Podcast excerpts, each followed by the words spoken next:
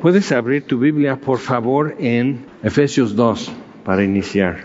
Con referencia a lo que hemos estado viendo en Hebreos 12, este, como recalcar algo aquí, porque eh, en, en, Hebreos 12 está como llegando a muchas conclusiones, mucha aplicación y capítulo 13 todavía también, entonces es como, bueno, entonces, ¿qué? Y este y esto es como un poco más evidencia y este información y recordatorio para nosotros poder decir bueno entonces capítulo 2 de Efesios. Dice, y Él os dio vida a vosotros cuando estabais muertos en vuestros delitos y en pecados, en los cuales anduvisteis en otro tiempo, siguiendo la corriente de este mundo, conforme al príncipe de la potestad del aire, el espíritu que ahora opera en los hijos de desobediencia, entre los cuales también todos nosotros vivimos en otro tiempo en los deseos de nuestra carne haciendo la voluntad de la carne y de los pensamientos, y éramos por naturaleza hijos de ira, lo mismo que los demás. Y para los que no han tomado navegantes, una de las cosas en navegantes uno es que necesitas poder identificar tu antes y después o sea, de, de, haber nacido de nuevo. Entonces aquí es el, es el antes, ¿ok? Entonces, pero Dios, y eso ya marca el, par, el parteaguas, es como la, la bisagra de la gracia que empieza a abrir la puerta y dice, pero Dios, que es rico en misericordia, por su gran amor con que nos amó, aun estando nosotros muertos en pecados, nos dio vida juntamente con Cristo, por gracia sois salvos. Y juntamente con Él nos resucitó y asimismo nos hizo sentar en los lugares celestiales con Cristo Jesús. Entonces, cambio de orientación, cambio de dirección, cambio de ubicación eh, y todo. O sea, es muy, es, es fenomenal lo que es este cambio. Y lo dice tan, corto realmente aquí en Efesios 2, pero si te pones a pensar lo que representa, y algunos, o sea, al, empezar a hacer como su mapa de su antes y después, dicen, no, pues sí, qué bisagra, que de qué tamaño es la bisagra del, pero Dios, en tu caso. Entonces, y esto, versículo 7, para mostrar en los siglos venideros las abundantes riquezas de su gracia en su bondad para con nosotros en Cristo Jesús. Entonces, es con el fin, o sea, tenemos que ser redimidos, reconciliados, perdonados, lavados, reubicados y demás, simplemente para que Él ya nos pueda mostrar la riqueza de su bondad por los siglos de los siglos. Amén. O sea, que, o sea, eso, o sea, dices, oye, pero pues muestra, muéstramelo de una vez. Bueno, y ahí está el detalle y eso ya es algo que surge en Hebreos porque ellos dirían, no, pues este, pues sí, ¿dónde está la bondad de Dios? ¿Dónde está el favor de Dios? Pero eso es nuestra pregunta constante ahora mismo. Entonces, si Dios antes de perdonarte, redimirte, reconciliarte, este, empezar a renovar tu entendimiento, mostrarte y, confirmar tu perdón. Ok, entonces, antes de eso, y queríamos que Dios nos mostrara su bondad. Y ahora nosotros ya redimidos, reconciliados, perdonados, lavados, etcétera, y, y, Dios nos está empezando a mostrar las riquezas de su bondad porque ya estamos sentados en Cristo en lugares celestiales. O sea, ya estamos en la ubicación, ya estamos en la orientación, ya estamos con una disposición de escuchar y de ver y todo eso. Y aún así, nos cuesta creer su bondad. ¿Sí o no? Entonces, no, no, o sea, sí tiene que haber un gran cambio en nosotros, pero fenomenal cambio en nosotros para poder ver su bondad, que ahí está y siempre ha estado, es parte de quien es Dios. Entonces, siempre ha sido Él así, siempre se ha portado así, pero nos cuesta ver su bondad. ¿Ok? Aun cuando está frente a nosotros. Entonces, para que, para que veas lo fenomenal de esto. Para mostrar en los siglos venideros las abundantes riquezas de su gracia en su bondad para con nosotros en Cristo Jesús. Porque por gracia sois salvos por medio de la fe. Esto no de vosotros, pues es don de Dios Y ahí peleamos también porque a fuerza queremos contribuir nuestro granito de arena y un granito de arena en el ojo pues ya no más es un irritante, pero ahí estamos. Y dice, no por obras para que nadie se gloríe. Otra vez es para que Dios nos muestre las riquezas de su gracia, para que muestre las riquezas de su bondad, para que en verdad podamos decir, sí, Dios es amor. O sea, necesitamos mucho, mucho mucho cambiar de perspectiva. Y para eso parte es ubicación. Necesitas verlo desde otro punto de vista. Necesitas caminar las mismas situaciones en tu vida de antes, ¿ok? Y ver la bondad de Dios ahora, ver el cambio en ti lo que, lo que Dios ha producido en ti, o sea, abriendo tus ojos, abriendo tus oídos, cambiando tu corazón para que puedas ya empezar a dar peso y dimensión a la bondad de Dios. ¿ok? Entonces, a fin de que nadie se gloríe. Entonces es muy importante para nosotros ver eso. Cuando yo quiero como tomar algo que Dios ha hecho en mí, decir, ya ven qué grande soy. como si por ser yo un campeón o por ser princesa o por ser amable o por ser linda persona o lindo corazón o alguna razón Dios casi obligado a redimirme y perdonarme y reconciliarme. Pero esas tres palabras, redimir de esclavitud, ¿ok? Perdonar por enemistad, reconciliar por enemistad. Entonces, poder decir que de este enemigo, de este ofensor, de este, este abominable, o sea, desde este ahí yo voy a poder apreciar lo que desprecio. Porque si con mi vida y con mi mentalidad estoy amando otras cosas, ¿cómo puedo decir si Dios me mostrara su bondad, la podría apreciar? ¿Ok? Entonces sí tiene que haber un cambio en nosotros y no es de nosotros, es de Dios y no por obras para que nadie se gloríe. Porque somos hechura suya es algo que su mano ha hecho. Somos hechura suya, creados en Cristo Jesús para buenas obras, las cuales Dios preparó de antemano para que anduviésemos en ellas. Entonces, no somos salvos por obras, pero somos salvos para obras. Pero son las que Él preparó, no las que yo invento, no las que yo escojo, algo así, sino las que Él preparó. Entonces, ahora sí vamos a Hebreos 12. Con esto en mente, o sea, así nos ha traído Dios hasta aquí. Con esto estamos bien. Ok. ¿Y qué sigue? Hebreos 12, versículo 18. Bueno, Hebreos 12, versículo 1. Por tanto, nosotros también, porque no soy el único, ni eres el único, hay una nube de testigos, hay una nube de personas, y es una nube bastante grande, son millones de hombres y mujeres y niños y niñas a través de toda la historia, en las situaciones más bizarras, más difíciles, más lejanas, y con toda la complejidad que puede dar la humanidad durante toda su historia, componemos esa nube de testigos que estamos diciendo que Dios es fiel, que Jesucristo es el Hijo de Dios y es el Salvador. O sea, es el testimonio que damos. Entonces estás en esa nube y damos testimonio y alrededor dan testimonio.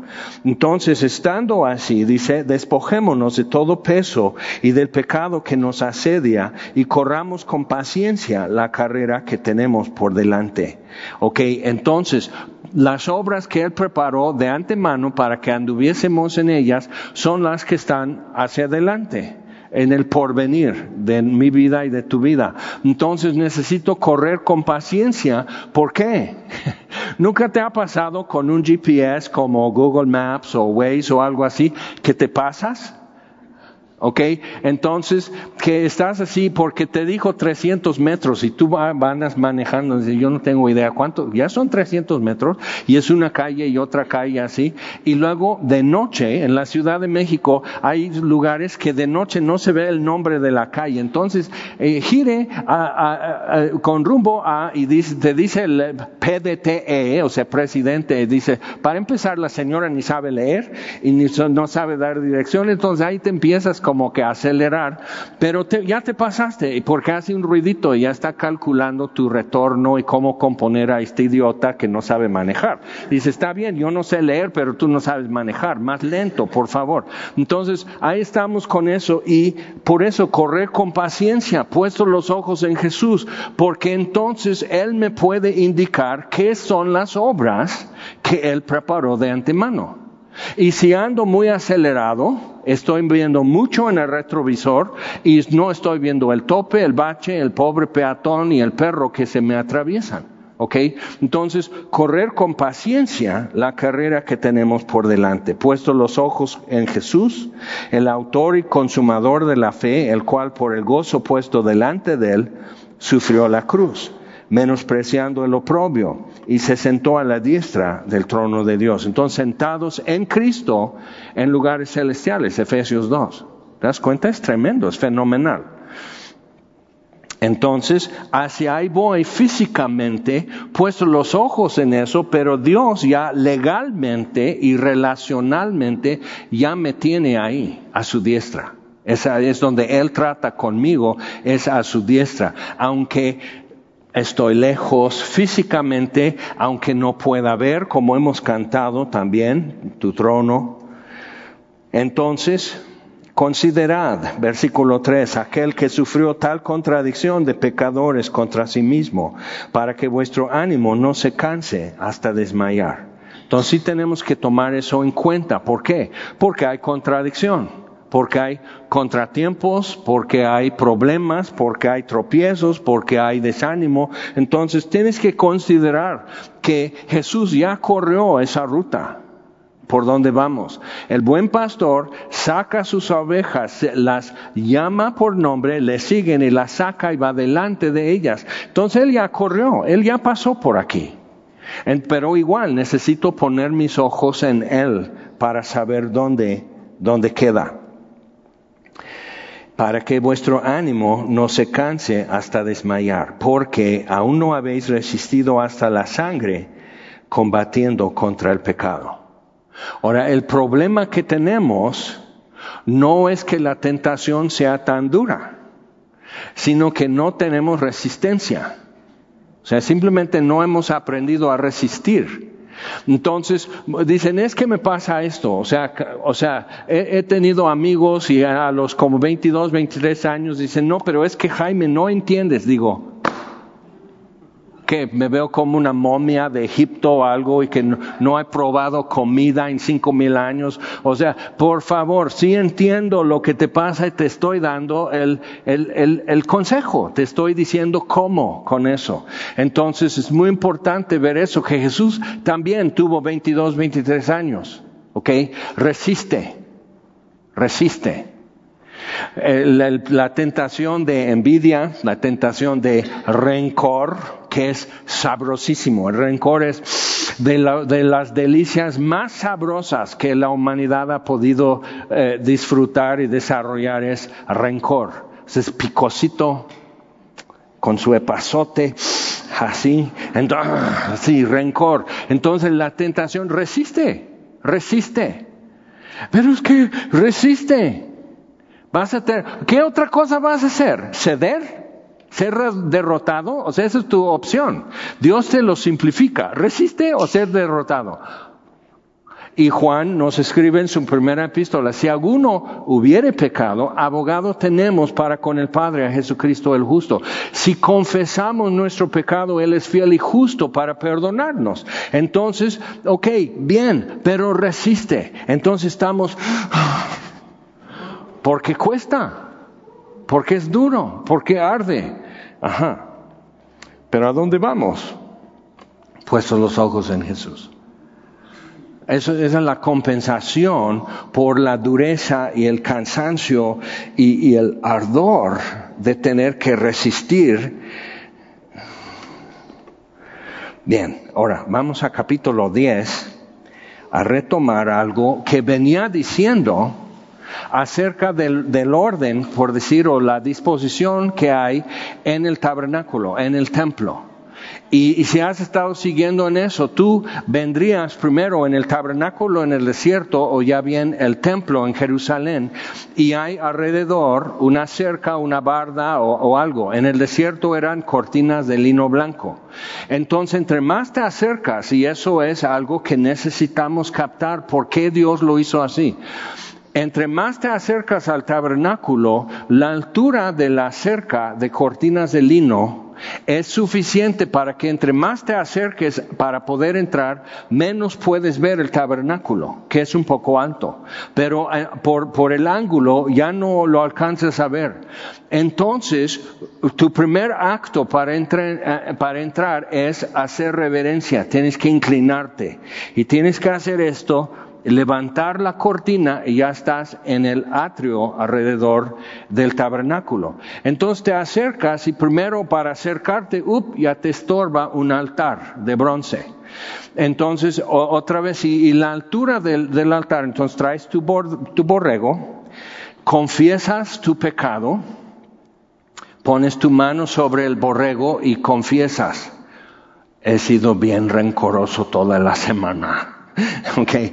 Entonces lo degollan. Y tú tienes que sentir. Sin derramamiento de sangre no hay remisión de pecados. Tú tienes que sentir ojo por ojo, vida por vida, diente por diente. Tú tienes que sentir que por rencoroso alguien ha de morir. Es fuerte. Entonces Dios les está enseñando algo, es muy gráfico. Entonces así, entonces disponen el animal, quitan pezuñas, entrañas y todo eso ya está sobre el altar y está ardiendo. Entonces ya mientras está ardiendo, Dios recibe tu holocausto por tu pecado. Dios lo recibe en sustituto por el sacrificio final que Jesús va a presentar, pero todavía no es. Entonces es así, pero la altura del altar de bronce es tal que tú estás parado, ¿ok?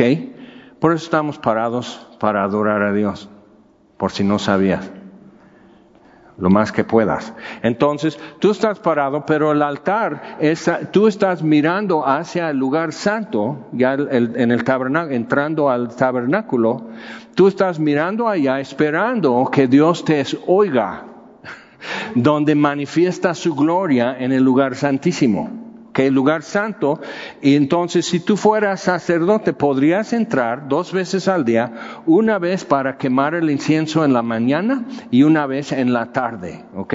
Entonces, vamos a decir ya cambiamos de papel, ya no soy el pobre aldeano que trajo su holocausto, y, pero tú estás mirando allá a través del sacrificio que, que murió por ti, a través de eso miras ¿ok? Al lugar santo.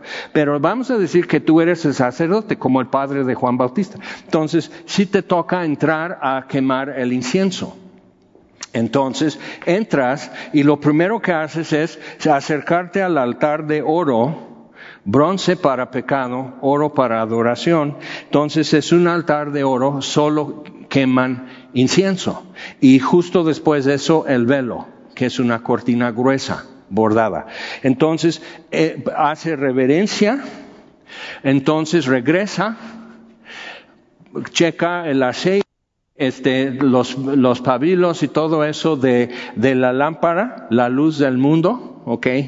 En lámpara es a mis pies tu palabra. O sea, todo eso es, muy gráfico y todo lo que Dios está haciendo es ilustrativo en el Antiguo Testamento de algo que ahora no podemos ver ni tocar pero quedó muy ilustrado y muy palpable en el Antiguo Testamento. Entonces, de ahí pasa a la mesa de, los panes y un pan enorme por cada una de las tribus de Israel. Entonces, checa eso, lo va a cambiar, pone el nuevo pan, hace esto, entonces regresa y quema el incienso y adora y sube el incienso. Pero si te das cuenta, porque es muy gráfico y Dios está diciendo, ya en el siglo XXI todo el mundo usará drones, entonces ya tendrán la vista aérea. Y si tú tuvieras tu drone y ahí le estás siguiendo al sacerdote y tienes aquí tu pantallita, entonces el sacerdote acaba de persignar el piso con sus huellas, con sus pisadas regresa, ¿ok? Y regresa, ¿sabes? ¿Ok? Entonces, todo, en, Europa las catedrales tienen esa misma figura, de donde lo copiaron, del Antiguo Testamento. Ahí está Cristo delante de ellos desde cuánto tiempo atrás. Entonces, ahí está para el que quiere ver. Pero otra vez, algo que tienes que, eh, que, traer en mente siempre cuando lees la Biblia es que la Biblia fue escrita para nosotros, por decir, pero no a nosotros. ¿Ok? Si es instrucción a ti, entonces tiene que ser adecuado a ti, a tu experiencia, tu conocimiento, tu disposición, tu idioma y todo lo demás, tu entorno social, bla, bla, bla. Pero fue escrita para nosotros, pero no a nosotros. Entonces, nosotros llegamos como ajenos, y más como gentiles, llegamos como ajenos a la conversación en las escrituras. Y tienes que tener como más tacto en eso y, y, tomar el tiempo para interpretar y entender qué estás leyendo y no ser tan precipitado. Y que tanto error ha salido en las escrituras en interpretación apresurada. Ok, entonces llegamos hasta ahí y Dios está diciendo, eso es lo que yo quiero ver. Y nosotros pensamos que Dios me está mostrando cosas que yo necesito ver. Pero parte de eso es, Él dice, yo veré la sangre, dice sobre el propiciatorio, yo veré la sangre y seré propicio a ustedes. ¿Ok? Entonces, Dios dice, ahora, Dios no está arriba y aquí en esto, y, o sea, Dios está en todo. Un ejemplo. Eh, ¿Cuántos han visto la, la, enorme película Señor de los Anillos, que va en tres partes, y luego cuatro, y luego cinco, y luego en Netflix? Señor de los Anillos. Ok, algo que necesitas ver es que realmente en la primera obra que el autor hizo, Tolkien, el autor, la primera obra fue una mitología de creación. Pero no lo podían publicar porque era muy como, ¿what? Entonces escribió el Señor de los Anillos para ya tener acción como, como conflictos más eh, como, como entendibles para nosotros. Pero lo que pasa es que si tú eres uno de los personajes en El Señor de los Anillos, tratar de entender qué está pasando, y por qué está pasando y cómo va a terminar y por qué yo, o sea, tratar de entender eso, porque Tolkien, el, el autor, está en todo, todo el libro. Y todo el libro está en él. Entonces ahí está Frodo, Bilbo, Gandalf o algo así, tratando de tener sentido y entender qué está pasando, por qué yo, por qué hay que hacer esto, por qué sucede así y por qué permitió y por qué decidió, ¿ok? Es lo mismo. Entonces ahí estamos y esa tensión es lo que hace una película o un libro interesante. Pero cuando lo estás viviendo, no es interesante, es terror, ¿ok? Es opresivo, es cansado, es sin sentido, ¿ok? Pero eso simplemente estás en qué renglón, en qué párrafo, de qué capítulo, de qué, de la trilogía. Y, pero que tu perspectiva está súper limitada para estar ya juzgando la obra del autor. ¿Ok? Pero nosotros podemos llegar y decir, ah, no, pues yo ya lo entendí. Ok, Hebreos 10, versículo 19. Entonces ya quedó así. Dios está escribiendo en su palabra algo que quiere que nosotros sepamos que es algo que Él quiere ver.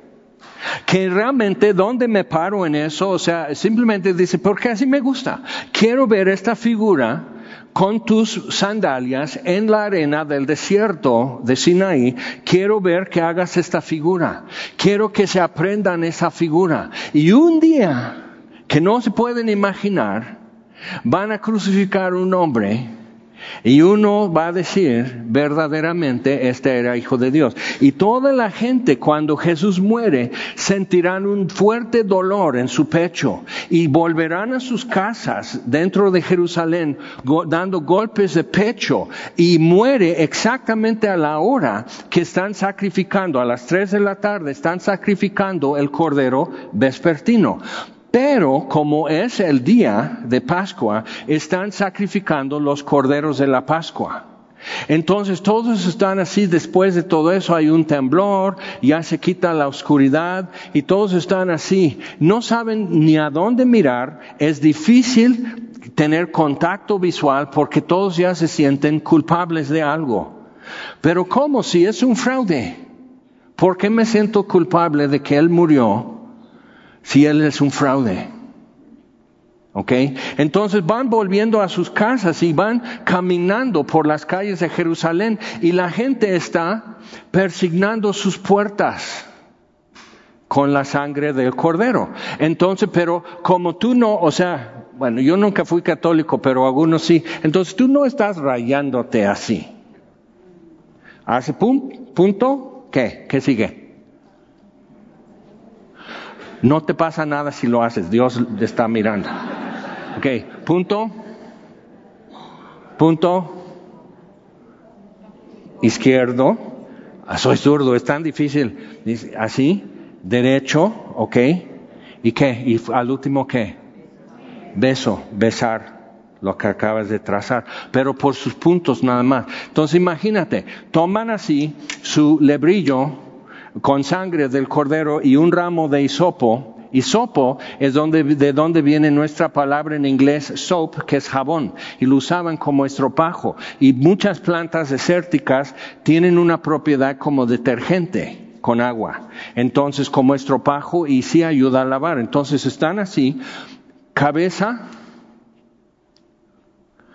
así, y va escurriendo. Entonces ahí está, y cada año y cada año, entonces el poste de esa casa ya lleva una mancha que se repite, que se repite, que se repite, se muere el viejo, su hijo ya vive en la casa y sigue en eso, y su hijo está, ¿y por qué hacemos esto? Y es repetir y repetir y repetir para que se les quede grabado. Y es tan difícil para nosotros lo aburrido, lo difícil, lo, lo pesado de tamaño y de, y de peso. Eh, que, ¿Por qué? ¿Por qué? Pero por hacerlo y por hacerlo hay cosas que ya son como reflejo. Y aún para un pagano como el centurión, poder captar todo en un instante, después de seis horas, Jesús en la cruz y decir, verdaderamente este era hijo de Dios. Uno de los dos ladrones en tres horas. Cuando vengas en tu reino, acuérdate de mí. ¿Ok? Entonces, eso, Dios tiene su mirada en eso. Ahora, los judíos tenían su mirada en el reino de Dios, como dice en Isaías, por ejemplo, que la riqueza de las naciones, que habrá paz, que todo así, que el niño que muera morirá de 800 años, o sea, va a ser fabuloso y todo. Todos tenían su ojo, su, su mirada puesta en el reino de Dios como lo imaginaban. Por eso llega Jesús dice, el reino de Dios es así, es así, es así, es así. Y se empezaron a dar cuenta. Yo no puedo entrar en el reino de Dios así de rencoroso. Ok. Yo no, o sea, ups, hay un problema. Yo tengo mi pasaporte para el reino de Dios, pero así con este equipaje no puedo entrar. Ok, entonces, Versículo 19. Así que hermanos, teniendo libertad para entrar en el lugar santísimo por la sangre de Jesucristo. Entonces había límite con la, cerca alrededor, luego límite por el, altar de bronce de, de, pecado, de ofrenda por el pecado. Un límite porque es el lugar santo y si no eres sacerdote no entras. El lugar santísimo solo el sumo sacerdote y solo una vez al año así. Pero ahora dice, ya teniendo libertad, o sea, ya, ya no. Y, eso incluye a gentiles. Entonces no tienes que creer las ondas mesiánicas de que tienes que judaizar y, si te llamas Gilberto, ya tienes que ponerte este un nombre en hebreo, Rubén o Gadiel o algo así. Si tu papá y tu mamá te pusieron Gilberto, entra en el reino de Dios como Gilberto. Si te pusieron un nombre medio raro, dale gracias a Dios que te permitió entrar en el reino con el nombre raro. al que venciere le daré un nuevo nombre. Entonces, todas las cuentas se van a arreglar al final de si no te gustó, pero pues así. O sea, yo he conocido a Domitilas y Gaudencios y todo eso. Si ellos pueden soportar, tú puedes soportar. Ok.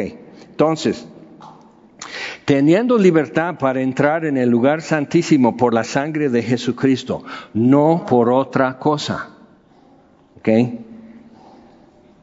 Y libertad aquí normalmente se traduce confianza, ¿ok? En el Nuevo Testamento. Y la palabra es parresía, es, es poder estar junto a alguien, o sea, acercarte hasta ahí, lo que en términos jurídicos es venia, es, es, es el permiso que el juez te da para acercarte. O sea, acercarte más, aunque eres acusado o estás demandando, pero ya tienes permiso, venia. ¿Ok? Entonces, pero aquí teniendo libertad, pero es la confianza y es parecía, es libertad de decir cualquier cosa. Ahora, mi pregunta hoy, porque sí es válida pregunta a este punto, o sea, ya hemos estado en el desierto, ya hemos estado en Jerusalén, ya fuimos al Calvario, regresando y los vecinos están persignando sus puertas y todo eso, o sea, estamos así y dice, tenemos toda confianza para acercarnos y decir cualquier cosa. ¿Puedes acercarte a Dios y decirle cualquier cosa? Es válida pregunta, ¿no? Porque podemos decir entonces, no me parece esto, no me parece, creo que ahí no fuiste justo. Dile, él ya sabe que lo está sintiendo. Entonces, esa discreción y, modales que tú tienes es, es una frente, nada más. Dile, no me parece justo lo que hiciste aquí. Pero aguanta vara porque te puede responder y defenderse y iluminarte para entender sus caminos y sus razones. Ok, entonces, pero tenemos eso. Pero también podemos pedirle cualquier cosa. Como un niño. Y ya saben que yo, como que eso de que de decir papi Dios, como que digo, por favor, eso no es lo que significa Abba, Padre, no es papi ni en hebreo, ni en arameo, ni en... O sea, entonces no es, pero es la libertad de decirle padre a Dios, es porque el esclavo no podía decir padre a su padre, sino a su amo. Entonces ya no somos esclavos, sino hijos. Si el hijo os libertario, sois verdaderamente libres y podemos decirle a Dios, Padre, y por eso Jesús hizo una bomba y una revolución al enseñarles, cuando ustedes oran, oren así, Padre nuestro que estás en los cielos. Ahora nosotros ya es normal, es típico y lo decimos hasta sin ni siquiera pensar por qué Padre si no me parezco a Él. ¿Ok? Entonces es importante ver eso, que Jesús está diciendo, no, ya esto va a cambiar. Eso es libertad. Entonces, puedes tú, o sea, un niño de cinco años puede despertar a medianoche llorando porque tuvo un sueño feo, porque quiere agua, porque piensa que ya amaneció y ya quiero ir a jugar. son las tres de la mañana ten tu agua. O sea, ya no le haces todo una, un mitote y una causa y, y juicio y todo eso. Le das su vaso de agua para que ya duerma. ¿Ok? Entonces es importante ver eso. O sea, tú podrías despertarle a Dios a las 3 de la mañana porque quieres un vaso de agua. Y Él podría decir, porque nosotros empezamos a decir, ve a la cocina, o sea, tú ya estás grande y tú puedes bajar y prender la luz y un vaso de agua y súbete y apaga la luz, ¿eh? Entonces así, y dormir. Entonces, o sea, y Dios podría decir, ve a la cocina. Pero de cualquier forma, puedes pedir. Si te dice ve a la cocina, qué bueno te dio, te dejó vivir hasta tener la edad suficiente para bajar a la cocina y servirte tu propio vaso de agua. ¿Sí me explico? Entonces, es importante ver eso. ¿Tienes tal libertad? ¿Tienes tal confianza? Porque es el Señor del universo y no queremos interrumpirle. Está gobernando planetas, apenas cayó un meteoro sobre un, lago, una ciudad en Estados Unidos y, explotó y cayeron pedazos, gracias a Dios, Padre, en el lago y no sobre gente, pero algunos de este tamaño. O sea, eso después de arder y pasar por la atmósfera y tú dices, como película. A lo mejor había extraterrestres ahí adentro. Entonces, o sea, viendo, o sea, dices, él tiene mucho que hacer y ya ves por alguien andar molestándole, se volteó y pasó y casi destruye una ciudad. O sea, ¿crees? ¿En verdad es tu concepto que Dios es como, vamos a decir, tu mamá o tu papá, que si los distraías, si les interrumpías, se molestaban? Y te decían, este, ve allá con tu abuelita y dile que te dé un tenme acá. ¿Ok? O sea, y Dios te da tu tenme acá y dices, está bien. ¿Sí? Entonces sí tenemos que alterar lo que no está conforme a la palabra de Dios. Pero dice, tenemos esa libertad por la sangre de Jesucristo, por el camino nuevo y vivo que Él nos abrió. No lo abrimos nosotros, Él nos abrió a través del velo, esto es de su carne. Entonces, ¿qué es lo que no dejaba ver la gloria de Dios? La gloria sobre el arca, el propiciatorio, no, no por el contenido, sino por la sangre en el propiciatorio, Dios manifestaba su gloria. Y un hombre lo podía ver dos veces, una vez al año, ¿ok?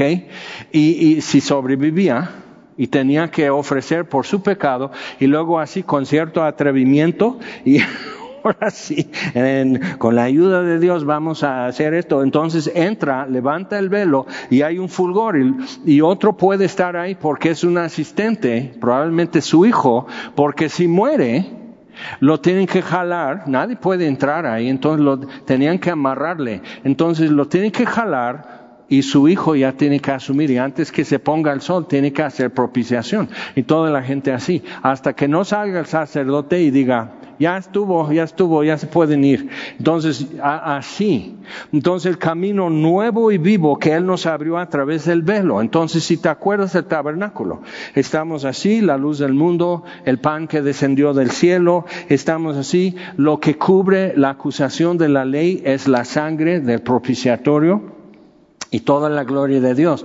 Pero lo que no deja ver la gloria es su carne. Entonces nos abrió a través del velo. ¿Qué es lo que sucedió cuando Jesús murió? Fue rasgado por una mano invisible, fue rasgado el velo de arriba abajo. Y es importante, normalmente tomarías, por decir, una sábana y le tomas de la orilla así, ¿no? Pero de arriba abajo, otra vez Dios, muy gráficamente diciendo, esto es don de Dios. Y así lo abre. Entonces quedó abierto. Ahora ellos lo tenían que reparar o, cambiar, ¿ok? Pero ya estaba hecho.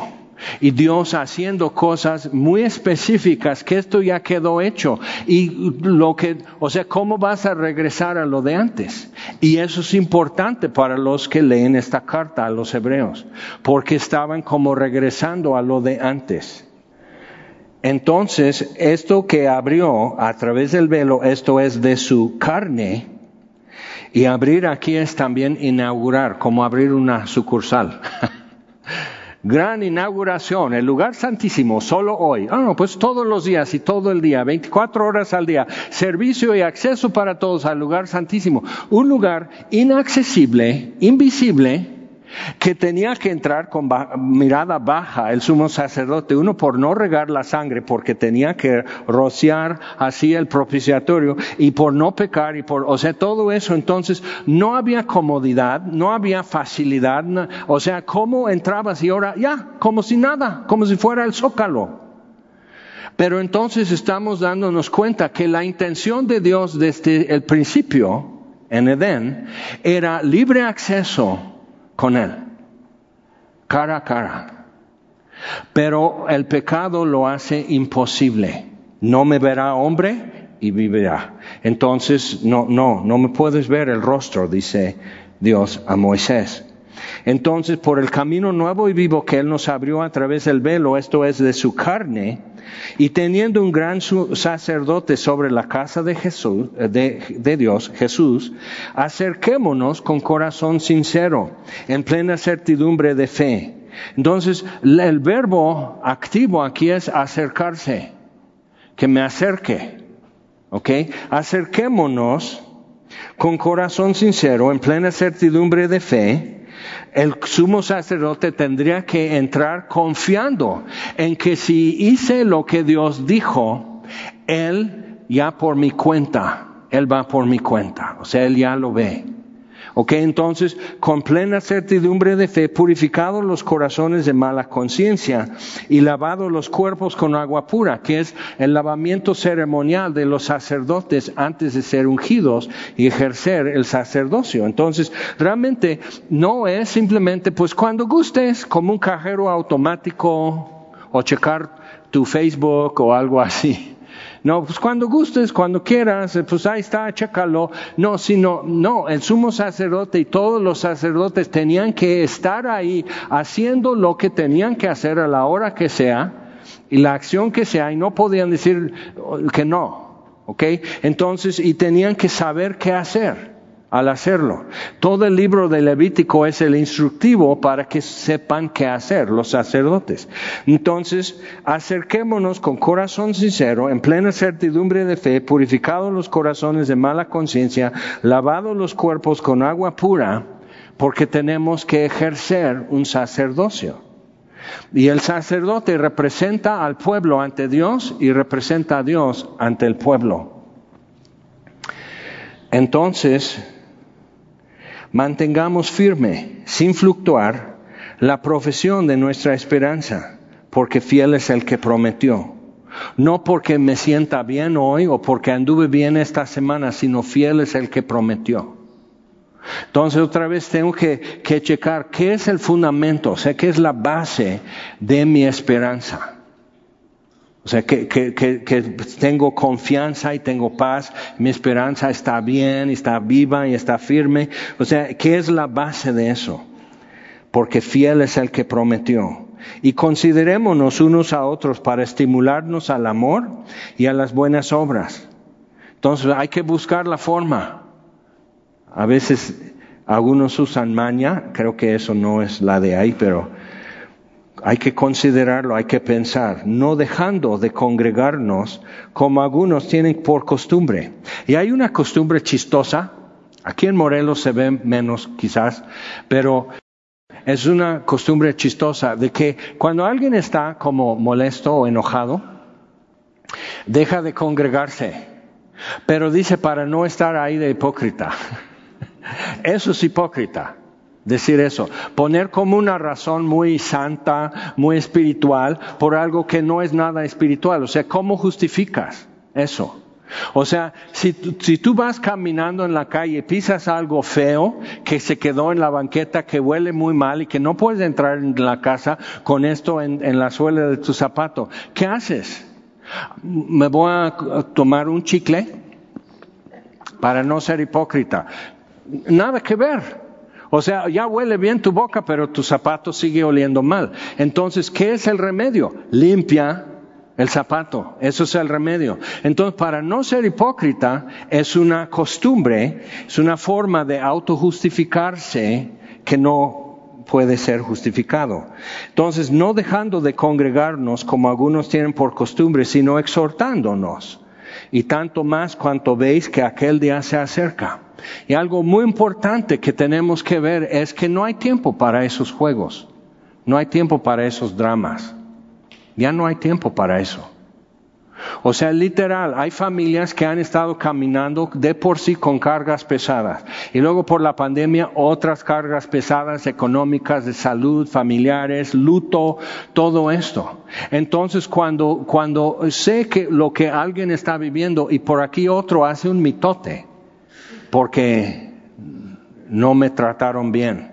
Digo, ¿te pido tu Uber? Sí, vete. O sea, la verdad, o sea, ya no tengo como mucha paciencia con esos mitotes y dramas y todo eso. O sea, vamos a, a, a, está tu Azteca de Oro, mejor actor de este año. Ve, Ve, no tenemos tiempo para eso. Si tú crees que tienes tiempo para mitotes y dramas y teatros y novelas y todo eso, estás muy equivocado. El tiempo está corto y el día se acerca. Y las cosas que están sucediendo, si has estado siguiendo un poco lo que pasa entre Rusia y Ucrania, lo que está pasando en el Medio Oriente, lo que China pretende en el Pacífico y todo eso, dices, órale. Y se puede poner más peor, como dijera la viejita, pero ¿cuánto más? Y alguien me dijo hace como 25 años, dice, bueno, yo no creo que el tiempo esté tan, tan cerca, porque todavía no es como en los días de Sodoma y Gomorra, que Jesús dice será así. Ok, pero ya está así. Ok, ya está así. Están haciendo transición de niño a niña y de niña a niño, mayormente, es un abuso de mujeres de niña a niño hasta con cirugía, con hormonas, con química, estando, quedándose estéril, están quedando mal en su cabeza por todo el trastorno que causa en esto, porque no, pues yo siento que no soy niña, soy niño, y menores de edad sin conocimiento y permiso de sus papás. ¿Ok? Entonces estamos hablando de un nivel de tráfico humano altísimo, como siempre ha habido esclavitud, siempre ha habido tráfico humano, siempre ha habido opresión, siempre ha habido injusticia, maldad, siempre ha habido. Pero ya estamos viendo algo que es otra vez es descarado, como en los días de Sodoma, como en los días de Noé. Entonces, pero igual, o sea, pues síguele, el que fue en un principio mi pastor, antes de ser cristiano, como seis meses antes, estaban así fumando marihuana y, bueno, ya saben, troles. Entonces estaban así y jugando ruleta rusa, eso lo llamaban ruleta rusa. Entonces metes una bala en una pistola y le haces vuelta así, eso es la ruleta. y donde quede, disparas.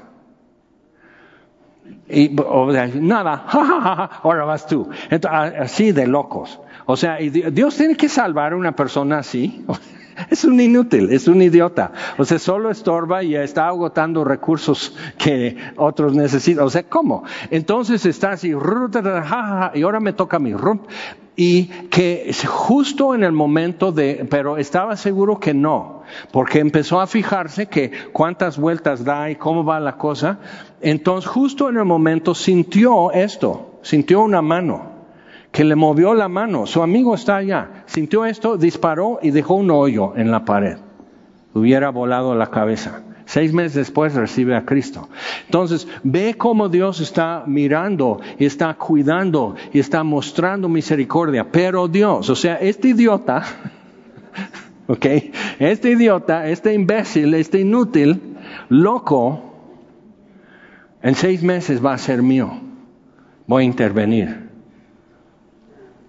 Entonces tienes que tomar en cuenta esas cosas y decir, pues la verdad, yo caminando en el renglón de un libro es muy difícil entender toda la obra.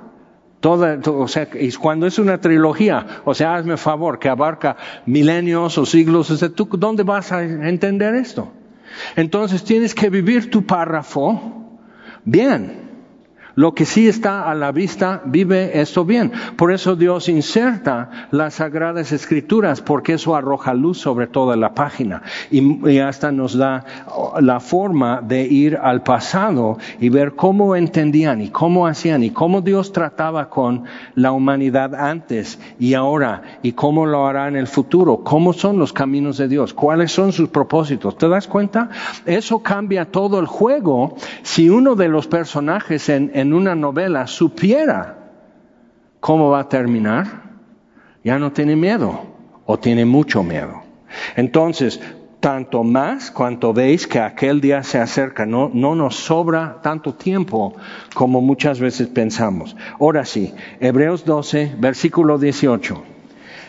Dice, porque no os habéis acercado al monte que se podía palpar, el monte Sinaí, que ardía con fuego, a la oscuridad, a las tinieblas y a la tempestad, al sonido de la trompeta, a la voz que hablaba, la cual los que la oyeron rogaron que no se les hablase más. Entonces termina de sonar una trompeta y todos están así por lo fuerte de eso. Entonces ya páralo, ¿no? Entonces así, entonces termina y Moisés habla y Dios contesta y se van huyendo del monte. Tenían como los conos de semilla aquí alrededor que nadie pase.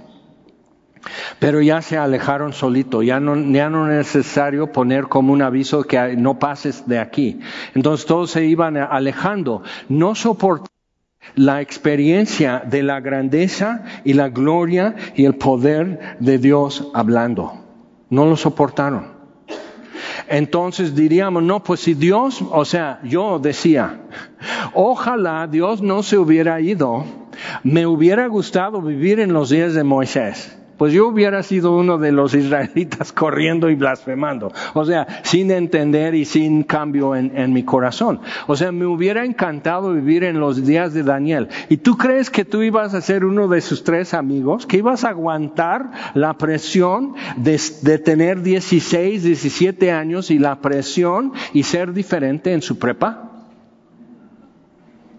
Me hubiera gustado vivir en los días, bueno, no los días de Jeremías, porque eso sí fue horrible.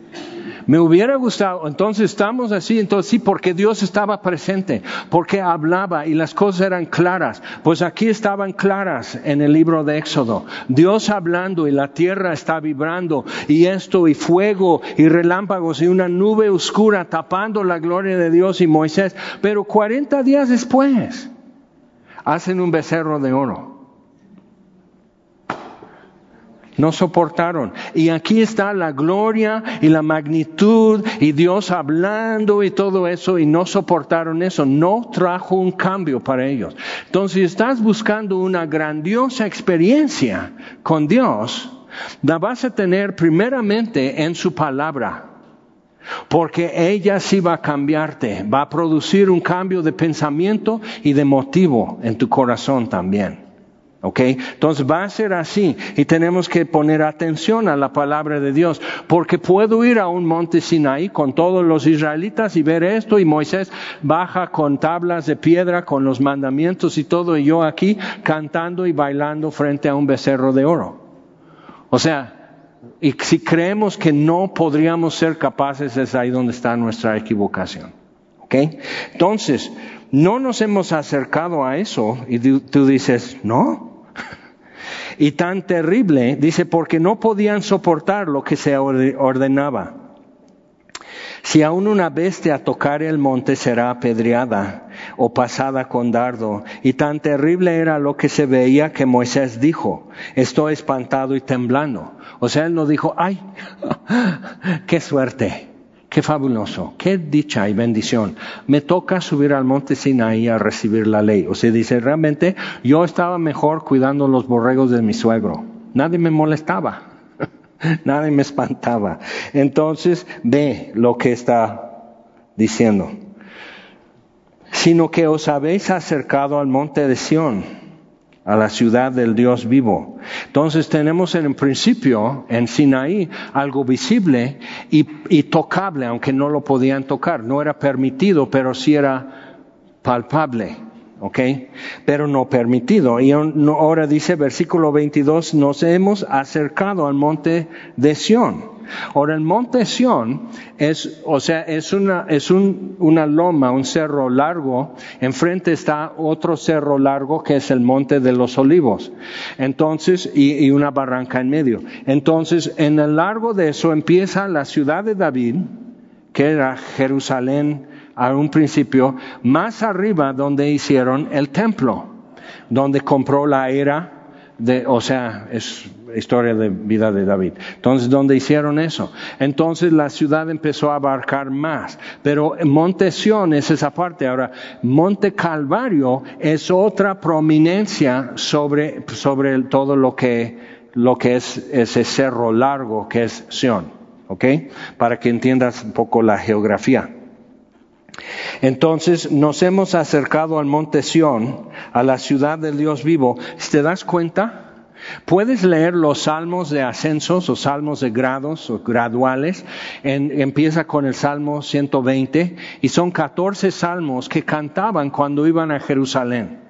Entonces iban subiendo, seguían el camino de los judíos, no, del, no de los mundanos, junto al mar, sino por el río Jordán. Llegan a Jericó y dan, ahora sí, gire levemente a la derecha. Entonces ya van subiendo por los montes de Judá hacia Jerusalén y es caluroso, es una subida muy dura y hace mucho calor. Entonces para seguir caminando y mantener el ritmo, em, iban cantando esos, entrando a Jerusalén, así, eh, o sea, me alegré con los que me decían, vamos a la casa de Jehová, y así como van los diferentes salmos. Entonces ellos están así y van en grupos caminando y haciendo eso. Entonces cuando llegan al monte de los olivos, a este, Betania y Betfagé, Jesús llega a esto y ya está en la cima de, lo más norte del, del monte de los olivos y ve en Jerusalén es cualquier día y comienza la entrada triunfal. Entonces agregan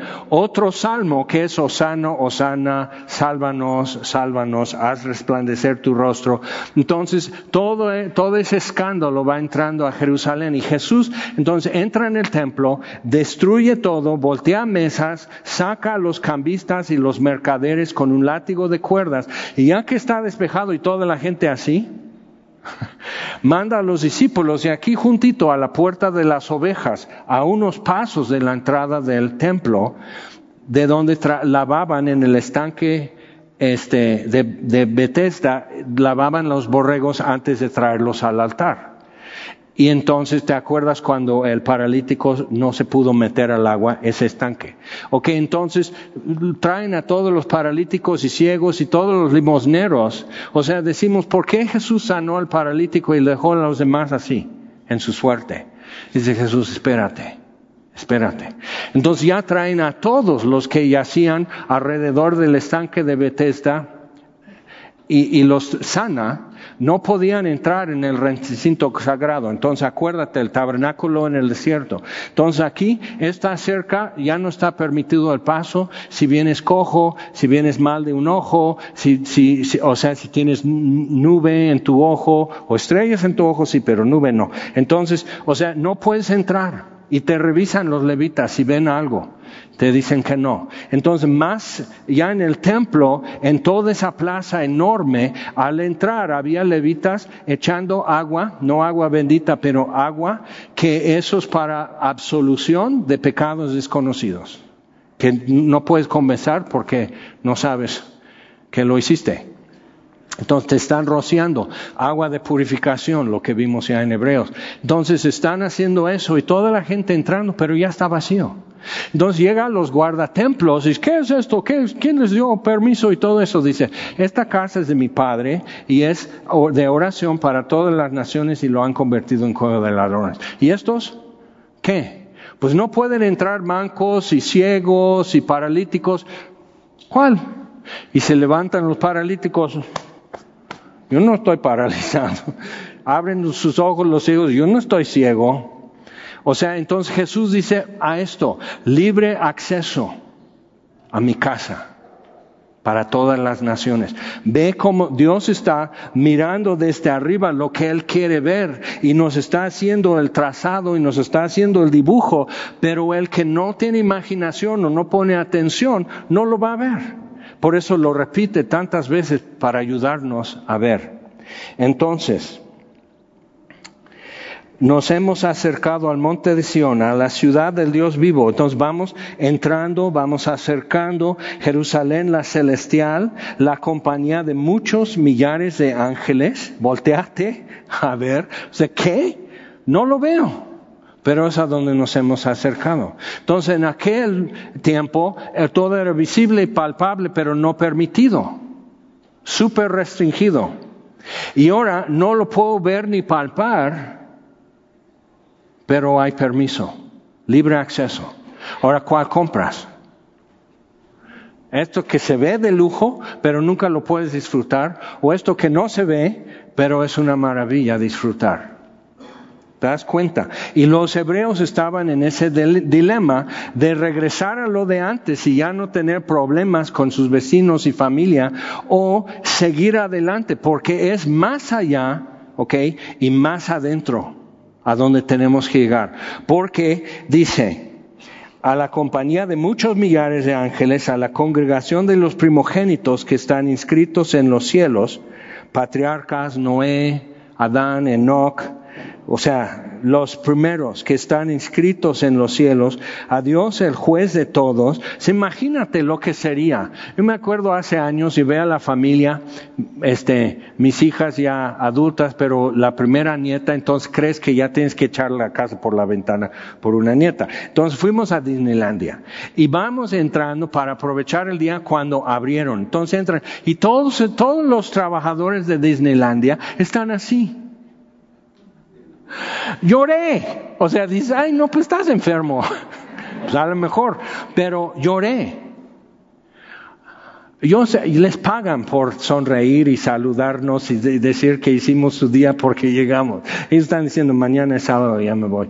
O sea, pero, pero yo dije, si esto es una empresa y me, y me, así me atropelló, sentir así, la bienvenida. ¿Qué será tu entrada? ¿Ok? Segunda de Pedro, si hacéis estas cosas y están en vosotros y abundan, entonces están asegurando una mejor entrada. Estás llegando a la hora y todos están así. Mira, mira, loco, llegó Jaime. Hola Jaime. O sea, no, increíble, llegaste, qué gusto. O sea, es, no sabremos qué hacer y lloraremos. Por un momento me controlé porque dije, me van a sacar de aquí si, si me pongo, contrólate. Pero así me, me pegó la, la, emoción tan fuerte, tan inesperado. Yo venía pensando en qué es lo que mi nieta, que se la pasó dormida en la carriola, o sea, ¿Qué es lo que mi nieta va a recordar? ¿Qué es lo que mi nieta va a poder experimentar aquí? Y a mí me, ¡pum! Así, el golpe de cariño, simplemente bondad. Entonces, ¿verdad que no tienes idea lo que es estar ante Dios? No tienes idea lo que será oír tu nombre y abrir tus ojos y voltear y ahí está Jesús. No tenemos idea. No tenemos idea. Y nos conviene estar pensando en eso más. Cambia toda tu perspectiva. Entonces, hemos acercado al, al, Dios, el juez de todos, a los espíritus de los justos hechos perfectos, a Jesús. Y espíritu, eso es otro tema. ¿Por qué sus espíritus y no otra cosa? A Jesús, el mediador del nuevo pacto a la sangre rociada que habla mejor que la de Abel. Y cuando Dios le confrontó a Caín, dice, porque la sangre de tu hermano clama, o sea, pidiendo justicia, clama desde la tierra que abrió su boca para recibirla. ¿Qué pasó, Caín? ¿Qué hiciste? Pero la de Abel habló bien, porque era una injusticia, su hermano le mató, entonces pide justicia. Pero la sangre de Jesús pide misericordia, y eso es hablar mejor, ¿sí o no? Entonces, siguiente frase, mirad que no desechéis al que habla. Es muy importante para nosotros ver que esa sangre, ¿dónde nos habla? ¿Dónde está, ¿Dónde está Jesús, el mediador? Nuestro sumo sacerdote está en el lugar santísimo. El camino nuevo y vivo está abierto. Entonces nos espera. Y cualquier demora o excusa o pretexto de mi parte es un desprecio, es pisotear la sangre que fue derramada por mí. Entonces cuando Dios dice acércate y no me acerco, eso es problemático. Eso es problemático. Y necesito ver por qué estoy en esa actitud. Ah, para no ser hipócrita. Tú grítale eso a Dios, que para no ser hipócrita. ¿Ok? Que sus ojos ven todo. Si simplemente vas y recorres todo lo que es Hebreos de primer capítulo en adelante, entonces que todas las cosas están abiertas y desnudas delante del que, con el que tenemos que ver. Entonces, no hay pretextos, no hay excusas y no hay razón. por quedarte así, con un pie en el aire, entre el altar y el lugar santo. Simplemente quedarte así. ¿O por qué te da miedo?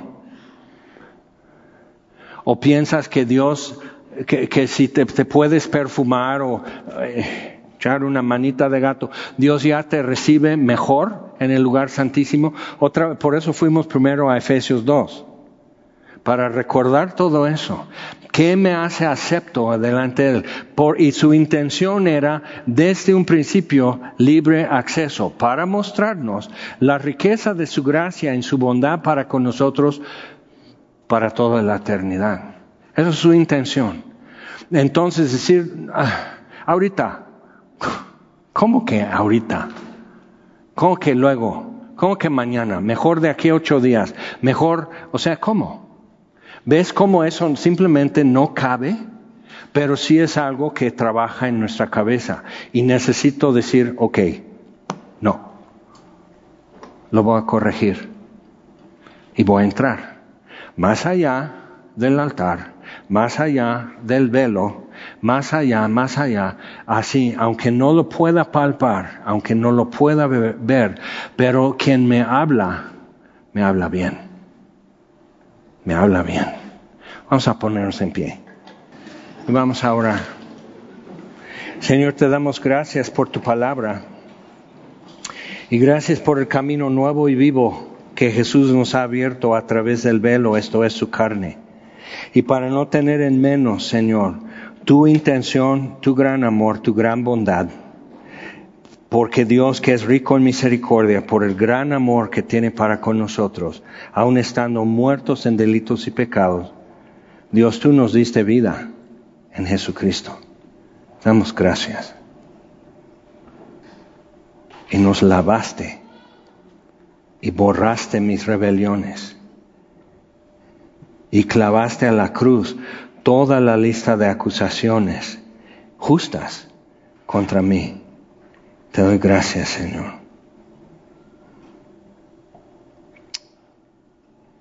Y sigue hablándonos, Señor, desde allá, más adentro y más allá. Permítenos, Señor, superar flojera, sentimiento, duda, miedo, orgullo y acercarnos porque el que nos habla nos habla bien.